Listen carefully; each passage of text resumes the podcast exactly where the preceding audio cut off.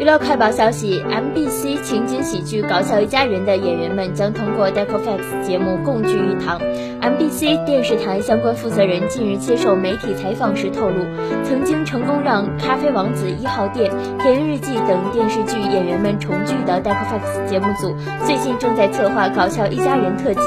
该让该剧的演员们在电视剧落幕十四年后重新共聚一堂。《搞笑一家人》由李顺仔、罗文姬、郑俊和丁。丁宇等艺人携手出演，于二零零六年至二零零七年期间播出，在韩国引发了搞笑一家人热潮。Netflix 的搞笑一家人特辑将在十一月之后播出。